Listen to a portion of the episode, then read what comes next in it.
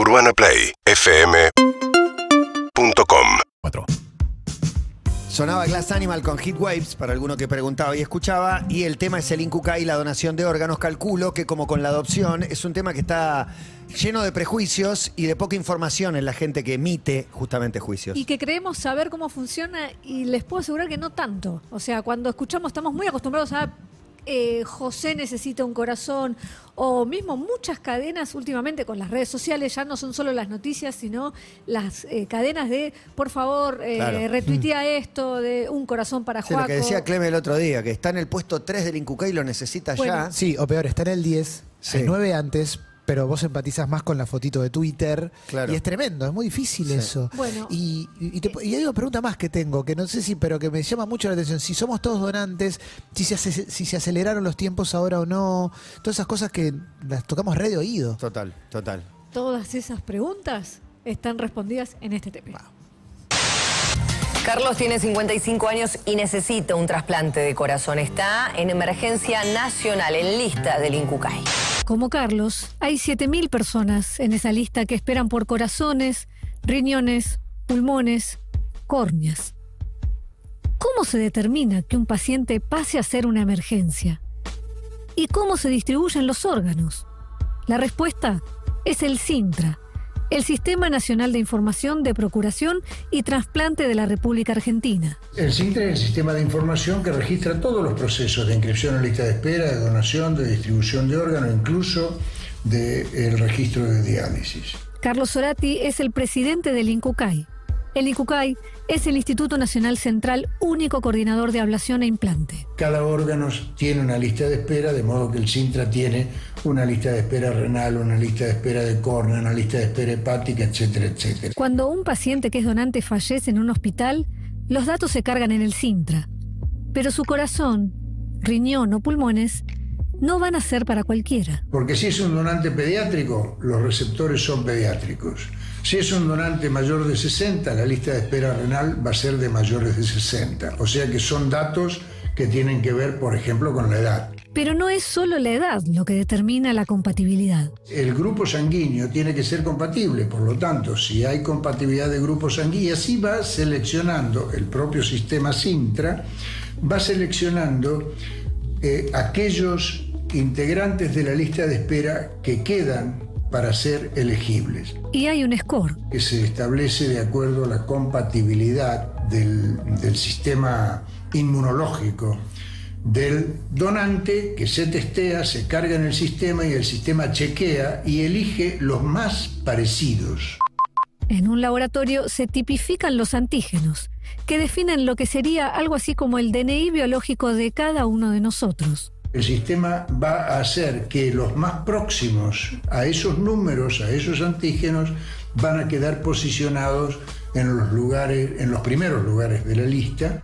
No hay uno que esté primero, otro que esté segundo. Ante cada donante es el estudio de ese donante y los, los datos que se cargan en el sistema de información los que van a reordenar una lista de espera que va a ser diferente para cada donante. Los médicos de la terapia intensiva en la que falleció el potencial donante evalúan el estado de cada uno de sus órganos. tanto con datos de laboratorio, con imágenes de distintos tipos de diagnóstico, ecografías, etc. Y la historia clínica, por supuesto, los antecedentes. Lo cargan en el Sintra y el Sintra asignará el órgano y avisará a los equipos de trasplante. La distribución de los órganos se realiza antes de esta cirugía, o sea que para ese momento nosotros ya vamos a saber a qué persona va a ir determinado órgano. Adriana Fariña es la coordinadora del CUCAIBA, el Instituto de Trasplante de la Ciudad de Buenos Aires.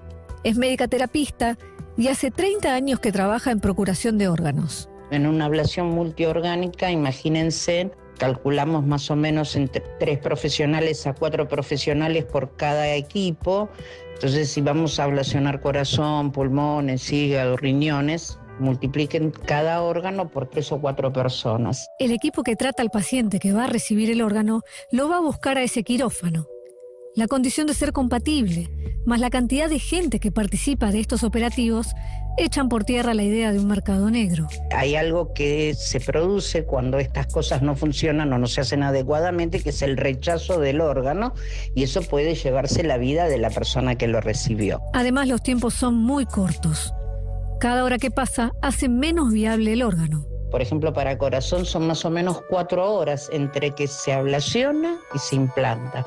Por lo tanto, la logística de este proceso tiene que estar muy coordinada porque, bueno, justamente mientras se está realizando la ablación por ahí en una institución, se está preparando el receptor, la persona que va a recibir ese órgano en otra institución. Para hígado son 12 horas aproximadamente. Para los riñones, 24. Los donantes de los que estamos hablando son de los que tienen muerte encefálica, personas que tienen una lesión neurológica irreversible y que están en una unidad de cuidados intensivos conectados a un respirador. Pero hay otros.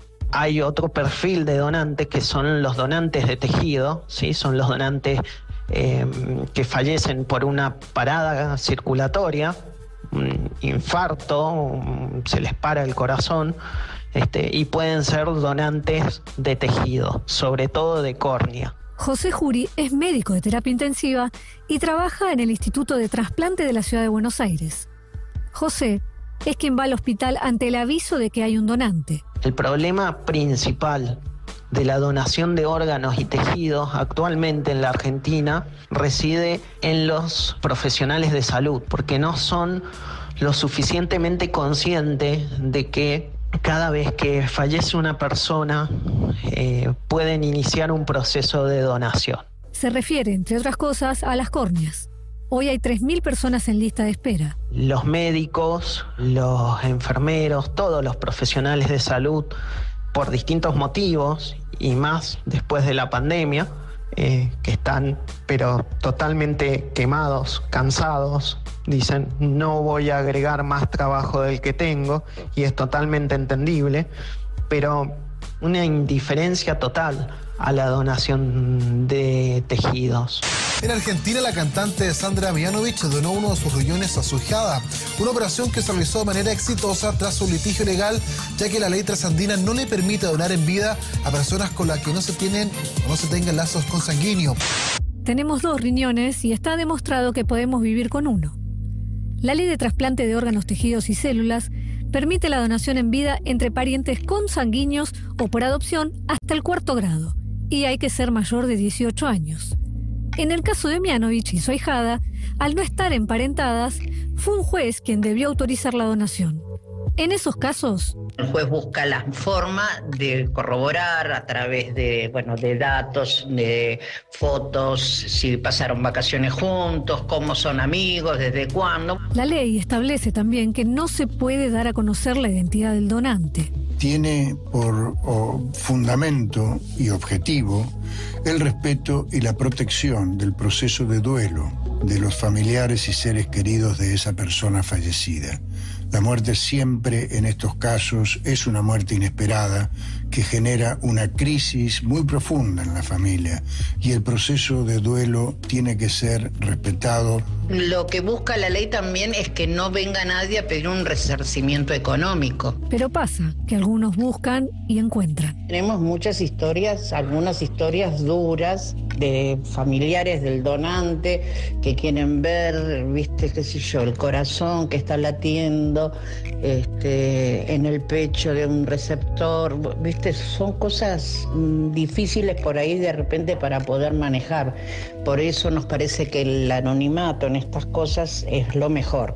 Necesita un trasplante, tiene 12 años, se llama Omar y es lo único que lo puede devolver a una vida como la de todos los chicos a esa edad y realmente la campaña es muy fuerte. Nosotros conocemos a las familias en el peor momento de su vida. Una vez que lo agudo del dolor empieza a ceder a través de la donación, las familias adquieren una percepción distinta de sus pérdidas. El dolor va a permanecer, pero al saber que sus familiares al morir se fueron de la mejor forma posible, dando vida a otros, les da tranquilidad. La donación permite transitar el duelo de una forma más organizada, encontrar cierto sentido a tanto dolor. Desde el año 2018, por la ley de trasplante conocida como Ley Justina, en homenaje a Justina Locane, la chica de 12 años que falleció a la espera de un corazón, todos somos donantes de órganos y tejidos, salvo que dejemos constancia de que no queremos serlo. Algunas eh, dudas aclaradas y, y un montón de dudas nuevas, ¿no? Que, que llegan con, con toda la data y con toda la información. Eh, me gusta la, la seriedad y la calidad de los profesionales que elegiste para ilustrar el tema, pero digo, entiende al médico que está lidiando con la muerte que se acaba de terminar, pero digo, hay 3.000 en una lista de espera de córneas y hay gente que muere todos los días y somos todos donantes. Y quien lo está diciendo es un médico que trabaja de, es de- Claro. de los equipos que dicen, hay un donante, bueno, voy a, a- a buscar. Y lo que dice es que hay muchas posibilidades que las estamos perdiendo por esto. Suena a que podría estar resuelto el tema córneas, Sí, digo, de por la es una cantidad de de, las- gente que muere y la cantidad de... Es una de las prioridades de Incucay, eh, dicho por su, su director, eh, para este, este- es una próxima etapa de eh, tratar de acelerar eso. De, para acelerarlo tiene que haber más donantes, en el sentido de tiene que haber más médicos dispuestos a decir y comunicar esto, tipo... Somos todos donantes de córnea y no hace falta que tengas, su- eh, que tengas ese tipo de muerte que se precisa para hacerlo. Es otro caso en el cual cuando se llega a la ley no se termina ahí, me parece que es como, como también, como falta siempre, suele suceder eso, falta un poco de comunicación, pero la complejidad de esto que, que, que plantea Semi me, me viene como, como, me abre dos puertas. Primero lo que comentábamos antes, lo de las campañas que apelan a la emoción y que no puedo juzgar la emoción de quien inicia la campaña, porque suele ser un Totalmente fami- tocado. Exactamente, pero después quienes no- nos encargamos de o retuitear o de, o de difundir, también tenemos que tener en cuenta esto, es demasiado complejo y no funciona por empatía la donación de órganos. Y la, y la otra que quiero decir, y ya, y ya te cierro, es... eh, Muchas veces le, le prestamos demasiada atención a propuestas imbéciles, como la que estuvimos debatiendo hace dos semanas, y no tiene ninguna razón de ser, porque escuchás un informe de 10 minutos, 5 minutos como este, y te das cuenta que el debate de, eh, vendo un órgano, para... es una estupidez atómica, y tenemos que dejar de debatir cosas que no están a la altura de las circunstancias. haciendo un, digamos, un análisis muy grosero con respecto a eso y lo que propuso, con la gravedad que tiene esto, que es un diputado nacional, eh, la incompatibilidad no es que cualquier hígado te va a servir. Hay muchísimas cosas por caso. Ustedes saben su eh, grupo sanguíneo. No, no lo sé. Yo tengo el más complicado de todos. Tengo el, soy dadora universal, pero en el caso de yo necesitar un órgano, estaría muy jodida. Porque tendría que Bronquita ser. positiva. Soy- doy todo, pero no puedo recibir todo. Entonces, bueno, si yo quisiera, en el hipotético caso de comprar un órgano, tendría que ser una búsqueda, pero tan exhaustiva, que tendría que hacer un montón de análisis para ver si soy compatible. Es inviable. Y por otro lado, lo que decías, lo de las campañas, lo chequeé con quienes trabajan en Incucay, con quienes trabajan en Cucaiba, y te dicen que eh, no hay, eh, a partir de las campañas estas que son súper emocionales y a partir de un pedido, de una desesperación de una familia, no hay registros de que eso mueva eh, la vara de hay más donación o menos donación, apenas eso sucede.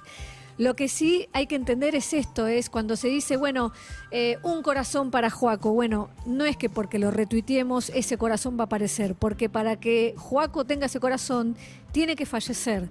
En esos días, alguien que tenga un corazón que sea compatible, Compatible con con el cuerpo de Joaco. Entonces, no es que eh, yo pongo guita y puedo pasar tres puestitos arriba.